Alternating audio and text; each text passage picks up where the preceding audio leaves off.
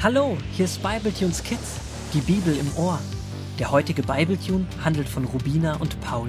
Die beiden Holzwurmgeschwister erleben eine Menge spannender Abenteuer. Gut, dass sie ihren Großvater haben, der ihnen jederzeit mit Rat und Tat zur Seite steht. So, auch heute, als Paul und Rubina lautstark diskutierend etwas abseits vom Lagerplatz sitzen. Ich kann einfach nicht verstehen, dass sich die anderen Teams jetzt so aufregen. Sie wollten ja nicht den anstrengenden Weg nehmen mit Boottragen, steilen Anstiegen und langer Wanderung. Ja, sie hatten sich für die längere, bequemere Bootstour entschieden. Jetzt sind sie so sauer, weil wir morgen schon von diesem schönen Platz aufbrechen. Aber wir müssen ja schließlich bald wieder an unseren Ausgangsort ankommen. Hast du gehört, wie Rasmus die Heuschrecke geschimpft hat? Der ist vor lauter Wut richtig grün angelaufen im Gesicht. Paul, Heuschrecken sind doch immer grün im Gesicht aber aufgeregt hat er sich trotzdem, und ganz so schön war ihre Reise dann auch nicht. Das Wasser war an manchen Stellen sehr trüb, und in der Nacht mussten sie an Land auf ganz hartem Boden schlafen. Ja, hätten sie mal auf uns gehört und wären mit uns gegangen. In diesem Moment kommt Großvater dazu und schaltet sich ins Gespräch ein. Das klingt jetzt aber ganz schön angeberisch.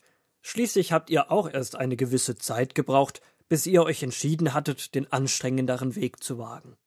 Ja, du hast mal wieder recht, Großvater. Wir sollten nicht so prahlen. Naja, gut, dass ihr das einseht. Aber ihr habt schon recht, wenn ihr das Verhalten der anderen Teams hinterfragt. Nein, ich habe sie gar nicht gefragt. Hinterfragt, Paul. Das ist in diesem Fall, wenn man sich überlegt, ob das Verhalten der anderen richtig ist oder nicht. Und da habt ihr recht. Die anderen haben versucht, den Schwierigkeiten und Anstrengungen aus dem Weg zu gehen. Oder besser zu fahren. Ja, das stimmt. Und sie haben nicht erfahren, wie schön es ist, wenn man Schwierigkeiten überwindet, um ans Ziel zu kommen. Du Großvater, wie haben eigentlich die Israeliten darauf reagiert, dass sie jetzt nicht in das Land Kanaan einziehen konnten? Das kann ich euch gerne weiter vorlesen.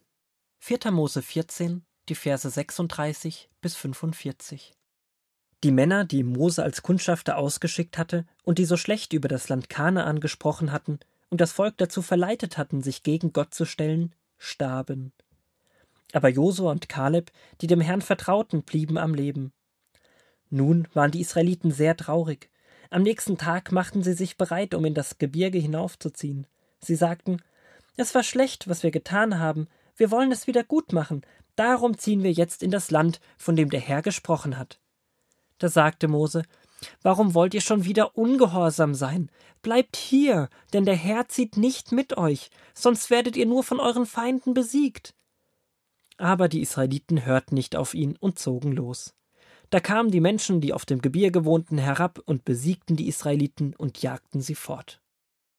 Oh, Rubina, ich kann verstehen, dass die Israeliten traurig waren, dass sie jetzt noch mal 40 Jahre warten sollten.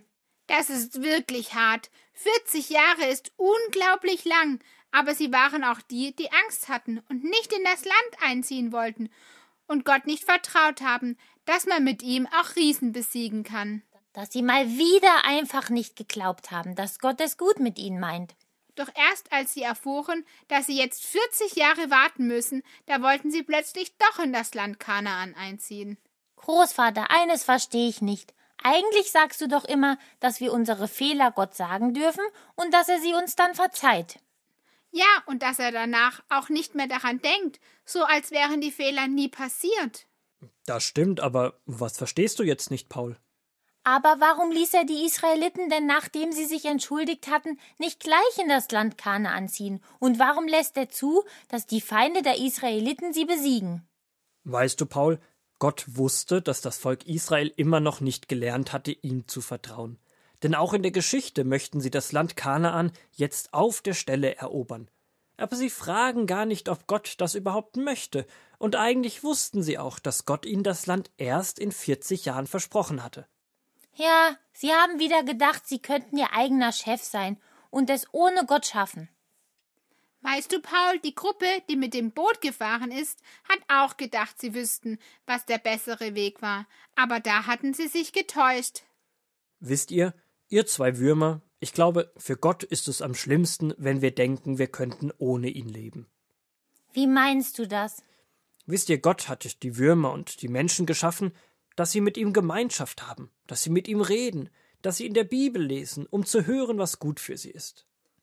Steht nicht auch irgendwo in der Bibel, dass wenn wir uns an ihn wenden, dann wendet er sich auch uns zu? Ja, genau. Es heißt im Alten Testament, nahet euch zu Gott, dann nahet er sich euch. Wenn wir das tun, dann werden wir wissen, was gut und richtig für uns ist. Und wir werden daran erinnert, dass wir ihn im Leben brauchen. Weißt du, wenn ich am Morgen noch in meinem Bettchen mit Gott geredet habe, ihm meine Sorgen und Ängste gebracht habe und ihn bitte, mir zu helfen, so zu leben, wie es ihm gefällt, dann schaffe ich es auch nicht gleich beim Spielen zu schreien und toben, wenn ich verloren habe, oder anzugeben, wenn ich beim Rollerfahren der Schnellste war, dann schaffe ich es auch, nicht immer nur an meinen Vorteil zu denken. Stimmt, Paul. Es ist dann ein bisschen so, als ob Gottes liebevoller Umgang mit uns auf unseren Umgang mit den anderen abfärbt. So wie die Sonne auf den Spiegel fällt und der Spiegel die Strahlen zurückwirft, so möchte Gott unser Leben mit ihm an der Seite zum Strahlen bringen.